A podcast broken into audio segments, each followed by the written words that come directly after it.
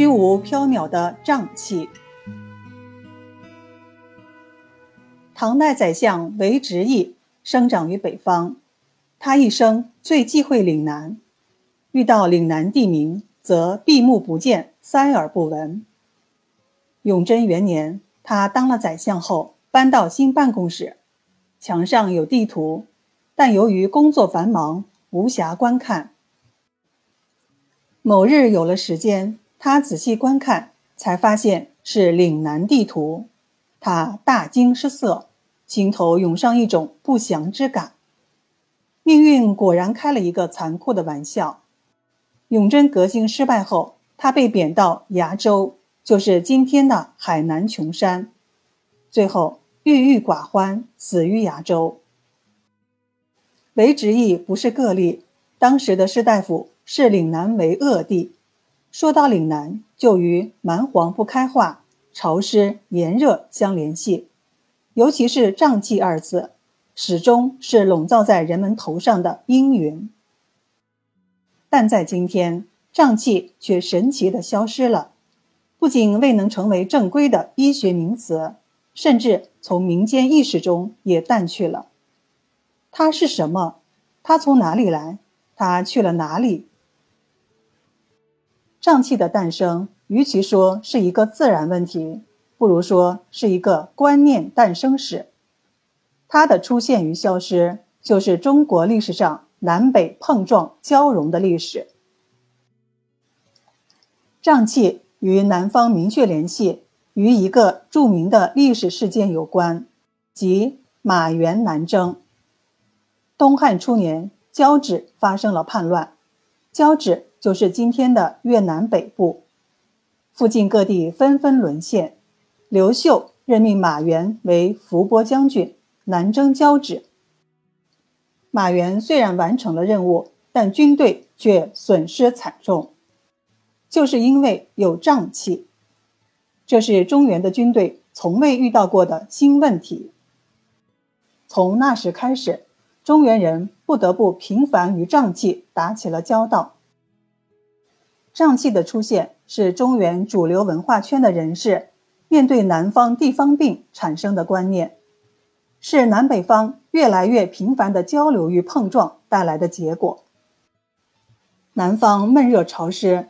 自然环境与北方迥异，很多地方病对于北方人来说闻所未闻，而且北方人常常由于水土不服、缺乏抗体、缺乏规避疾病经验等原因，更容易受到疾病的侵害，由此产生恐惧感。而古人善于归纳的思想方式，把这些未知疾病统统归为瘴气。那么，哪些疾病会归为瘴气呢？瘴气是多种疾病的统称，可能包括疟疾、痢疾、脚气、沙士病、中毒、喉科病、出血热、黄疸等等。这其中有些病南北皆有，另外一些则具有南方特色。其中影响最大的是疟疾，尤其是恶性疟。几乎是瘴气的总代表。中国南方的疟疾主要是恶性疟，而北方主要是卵形疟、见日疟、三日疟。气候足够温暖，水资源足够丰富，就可能导致恶性疟原虫广泛分布，使恶性疟疾在南方广泛传播。恶性疟患者畏寒、头痛、高烧。继而严重贫血，死亡率极高，古人最为恐惧，而且具有较强的南方特色，所以就成了瘴气的总舵主。早期古人所认定的瘴乡是岭南等地，因为那里是汉军首先遭遇到瘴气的地方。到了后来，瘴气分布区域则进一步泛化，几乎成了整个南方的代名词。瘴气俨然已成为南方落后的象征。古人的思维是一种整体思维，我们今天会把疾病与地域文化相区分，因为我们是接受科学主义熏陶长大的。但是古人并不然，在天人合一的大框架内，主客一体相通，道气太极之术将一切联系在一起。在这种思想下，地域疾病当然与人有关，与文化有关。不正之地有不正之疾，疾病就这样让南方蒙羞。瘴气问题发展到元明清时期，概念内涵在扩大，在概念的先行背景下，瘴气变得越来越具体。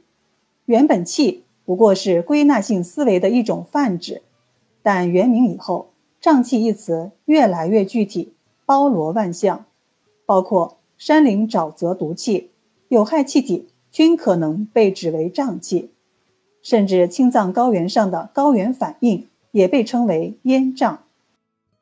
那么，古人是如何应对瘴气的呢？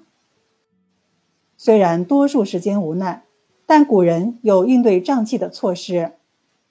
首先是规避容易产生瘴气的季节，例如冬季是南方冻冰的好季节。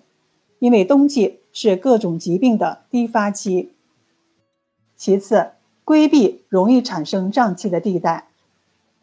古人虽然不知道蚊子传播疾病，但凭直觉意识到潮湿地界多疟疾，从而通过改造或远离死水，达到躲避瘴气的目的。第三，使用药物预防和治疗。历代医书中。有大量关于瘴疠的药方和治疗方法。比起这些措施，瘴象消失更大的原因是观念的改变。什么时候摆脱瘴象之名，其实取决于两点：一是当地融入主流文化圈的程度，当一个地方被主流文化圈所接受，自然也就摆脱了野蛮的象征瘴气；第二。脚踏实地的感受。南北朝到隋唐时期，有一部分人已经意识到，不是所有的南方地区都如传闻所言那般恐怖。到了宋代，这种认识更加成熟。例如苏轼，苏东坡是一个非常有趣的、永不油腻且充满好奇的人。他勇于尝试一切新鲜事物，永远相信用自己的眼睛感受世界，而不仅仅依靠书本。所以，他可以改良古人的炼丹法，发明药罐炼丹，可以尝试自制蜂蜜酒等等。古人视岭南为畏途，比如韦执业，到了岭南不久就郁郁而亡。但苏轼被贬到海南，却四处游历。发现了百岁之乡，有很多老人年过百岁。